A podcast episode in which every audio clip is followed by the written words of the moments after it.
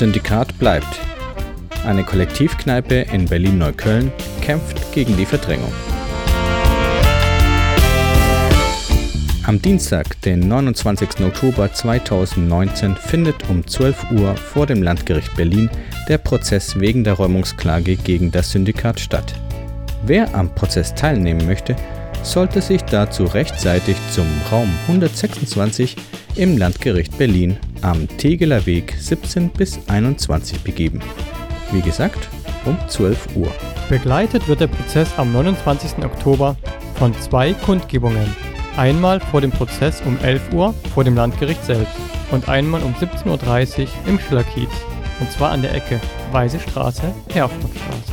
Kommt hin und unterstützt das Syndikat.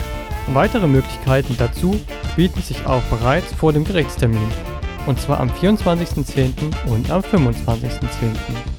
Am 24.10., das ist ein Donnerstag, findet um 17 Uhr die letzte Kundgebung vor dem Prozess vor Pierce Global statt.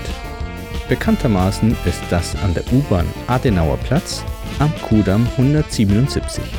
Lasst uns noch einmal gehörig stumpf machen.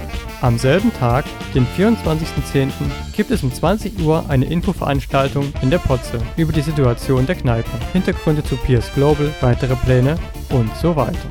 Und am 25.10. gibt es eine gemeinsame Infoveranstaltung aller bedrohten Berliner Projekte im Mehringhof. Wahrscheinlich im Blauen Salon um 19 Uhr für Info-Updates und Mobi für die Demo am 2.11.